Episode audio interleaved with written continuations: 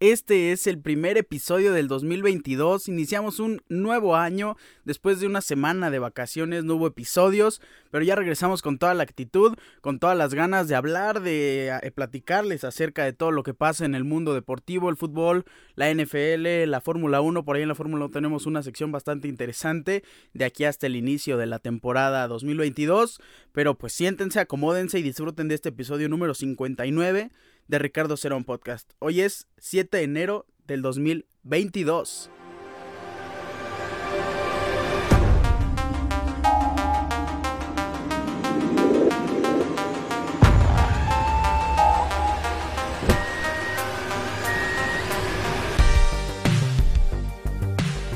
Repito, me gusta mucho tenerlos aquí, grabar un episodio más de todo lo que pasa en el mundo deportivo. Esta vez no vamos a hablar de lo acontecido en las ligas en Europa, pero sí el mercado de fichajes en Europa, en México y de la Liga MX, que ya inició ya tuvo su debut, el primer encuentro, también vamos a hablar de nuestros favoritos para este torneo Grita México Clausura 2022, por ahí los destacados de la jornada 1, pero todo llegará a su tiempo. Vamos a iniciar con el fútbol de estufa en Europa. Como ya fue mencionado, Ferran Torres hace un par de días eh, se hizo oficial el fichaje con el FC Barcelona procedente del Manchester City. Ferran Torres pues llega a un club de su misma nacionalidad. El jugador de Valencia, nacido en Valencia, tiene tan solo 21 años y el Barcelona como lo hace ya con todas sus figuras, cláusula de recesión mil millones de euros. Ya, eso es de base, siempre lo hace el Barcelona, no sé para qué. Está blindando a sus jugadores, pero para mí creo que es un exceso. Bueno, pues Ferran Torres llega a reforzar la parte delantera, evidentemente por la salida de Sergio Cunagüero. Esperemos que le vaya muy bien al delantero español. El siguiente fechaje se dio esta mañana. Kirian Trippier, ex del Atlético de Madrid, llega al club nuevo, Nuevo Rico, Newcastle. Eh, llega en compra definitiva y creo que es un buen lateral derecho. No creo que sea mm, por mucho el mejor ni, ni por, la, por las capacidades económicas del Newcastle, pero pues se inicia bien. Esperemos que Newcastle con este refuerzo y pues crezca en la liga en la liga Premier porque ya lo hemos dicho muchas veces, no queremos un club el club más rico del mundo en segunda división de Inglaterra. El siguiente encuentro también tiene que ver con Inglaterra y el Barcelona. A mí me gusta muchísimo. Philippe Coutinho, el jugador brasileño, llega al Aston Villa de Inglaterra. Creo que es un buen fichaje. A mí me, me, llena de emoción.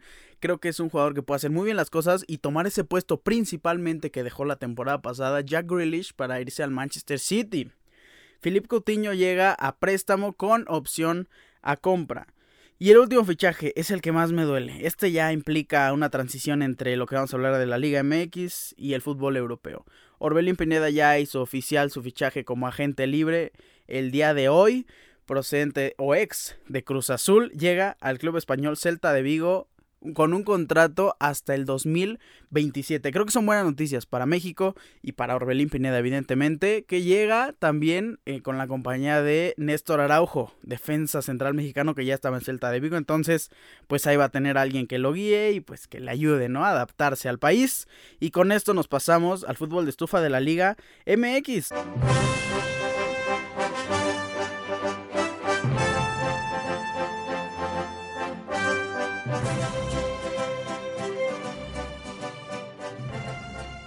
Cruz Azul. Mi equipo es de verdad el protagonista de este eh, mercado de fichajes. Charlie Rodríguez es alta. Eric Lira, ex de Pumas, también es alta para Cruz Azul. Uriel Antuna y Alejandro Mayorga. Esto se suma también a la llegada del delantero Cristian Tabó. ¿Cuál es la mala noticia? Como ya mencionamos, Orbelín Pineda es baja. El Luis Romo es baja. Cabecita Rodríguez es baja. Tristemente, muchos jugadores que pues nos regalaron, vaya, Roberto Piojo Alvarado, jugadores que nos regalaron la novena copa, están saliendo del club. Nos llena de tristeza. Creo que les, no nos queda más que desearles todo el éxito del mundo y agradecerles todo lo que nos dieron, pero también ilusiona. Y a mí me ilusiona bastante. Creo que en lo personal eh, me gustan estos jugadores. Eric Lira en la media cancha junto a Charlie Rodríguez, una media un medio campo muy dinámico, me encanta.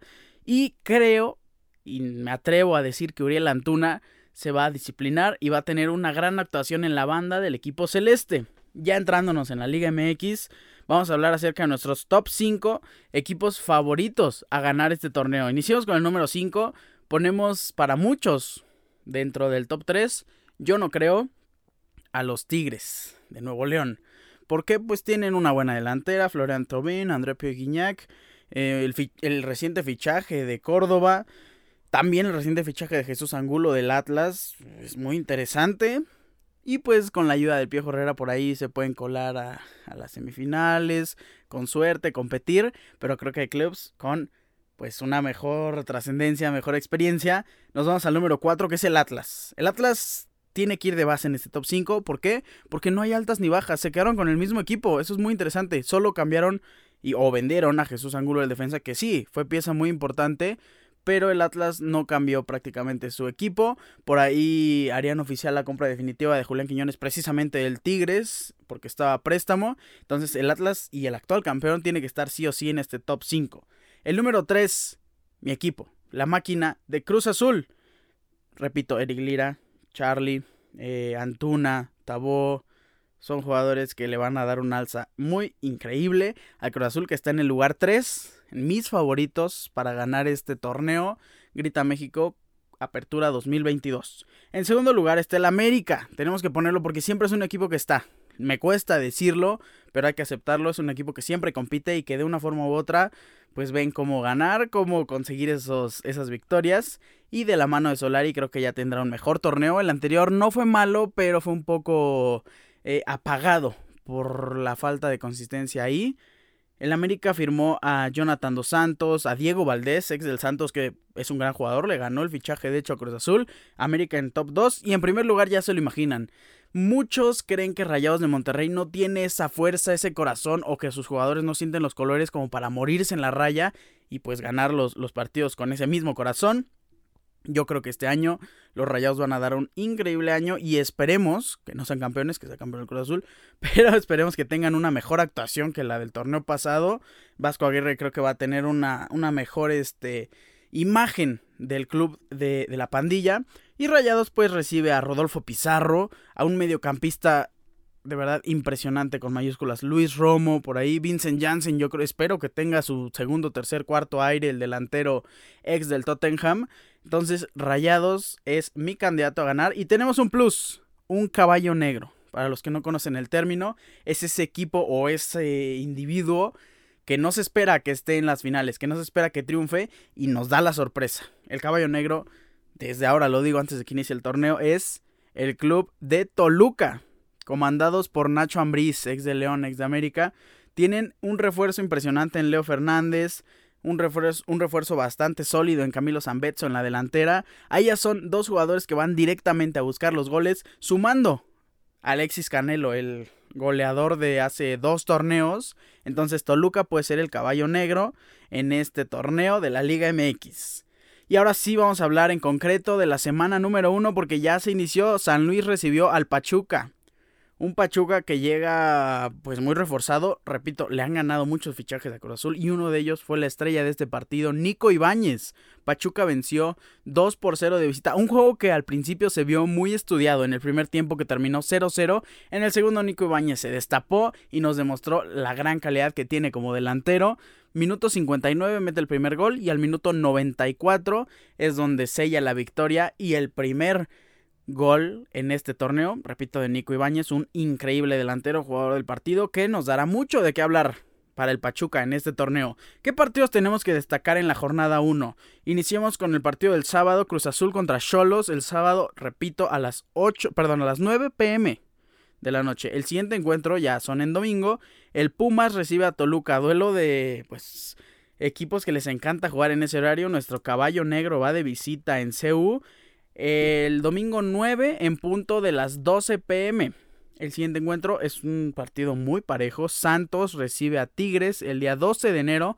El horario todavía está por definir y no, no hay otro partido que destacar más que la revancha de la gran final. León recibe a Atlas el día 19 de enero en punto de las 9 de la noche. Con esto cerramos el soccer y evidentemente la Liga MX.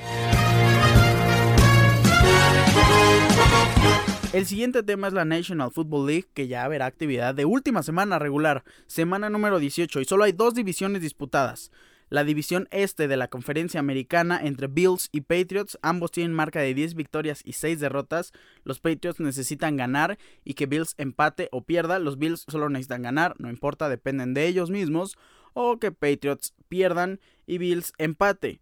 La siguiente división que está peleada aún porque pues esperamos ver un campeón es la división oeste de la conferencia nacional entre Rams y Cardinals. Los Rams de LA tienen marca de 12 victorias y 4 derrotas. Cardinals tienen marca de 11 victorias y 5 derrotas.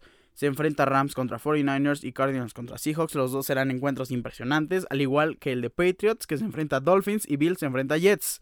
Hablemos ahora sí de la semana número 18 y el top 5 de partidos a destacar.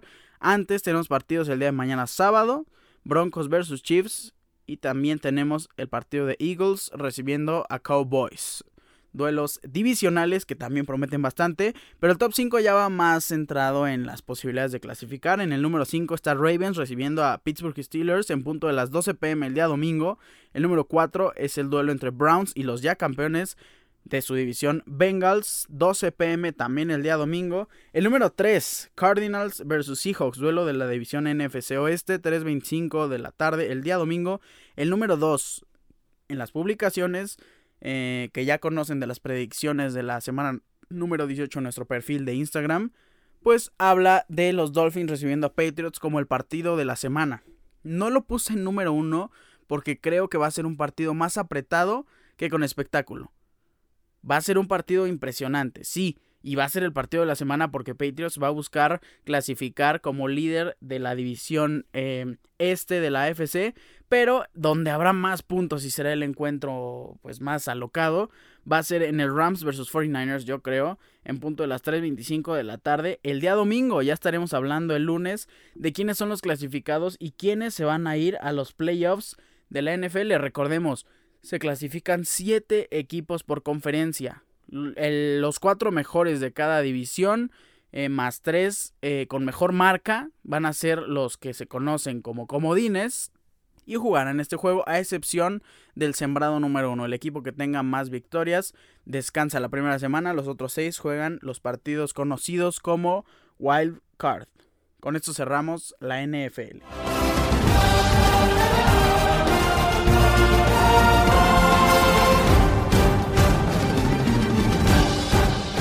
Llegamos a la sección de Fórmula 1 y a partir de hoy les digo, nadie se puede perder esta sección hasta el inicio de la temporada 2022 de Fórmula 1.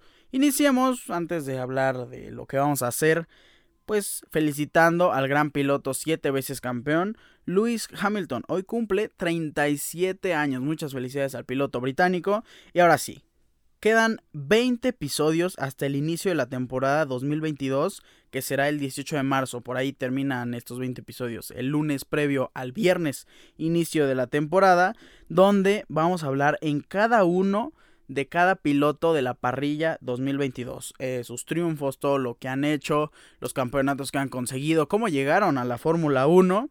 Y bueno, esto será una fiesta a partir de hoy. Del equipo 10 al equipo 1 vamos a hablar.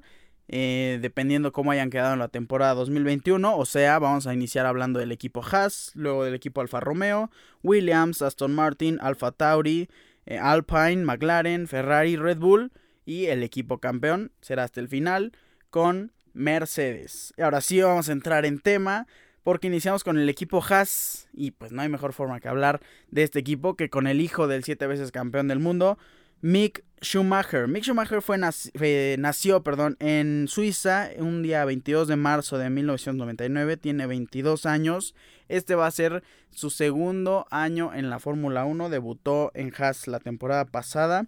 Terminó pues sin triunfos, sin podios en el año 2021, sin puntos tampoco, sin vueltas rápidas. No fue el mejor año, pero fue un año de adaptación un piloto apadrinado por Ferrari, evidentemente, que es este, pues la escudería que hizo grande a su padre, pues tiene por ahí, vamos a decirlo, una filial en Haas que lo van a preparar, porque esta es una apuesta a futuro. La mejor marca que tuvo Mick Schumacher en la temporada pasada fue en Bélgica, donde terminó en número 12, muy cerca de sumar ese puntito que te da el número 10, pero pues ahí esperemos una mejor actuación el siguiente año de Mick Schumacher. Después de los karts, que es esta categoría donde todos los pilotos experimentan cómo es esa velocidad en el deporte motor, en 2015 o desde 2015 ha logrado dos subcampeonatos ya en Fórmula 4. En Fórmula 3 fue campeón en el 2018. En Fórmula 2 también fue campeón en el año 2020 y ahí fue donde todos lo conocimos. Pues ahí, repito, el piloto apadrinado de Ferrari pues ya tenía un lugar por ahí asegurado en 2020 y en 2021 lo vimos en eh, Haas. Con esto cerramos este pequeño resumen de, de, noticias, estos pequeños datos acerca de Mick Schumacher. Evidentemente no es un piloto que tenga muchas cosas de qué hablar y pues nos espera prácticamente lo mismo. Es muy interesante la historia de Nikita Mazepin, que será nuestro piloto mencionado en el siguiente episodio de Ricardo Cerón Podcast. Me voy, no sin antes recordarles mis redes sociales, arroba ricardo-cerón-bajo en Instagram, Ricardo Cerón en Facebook.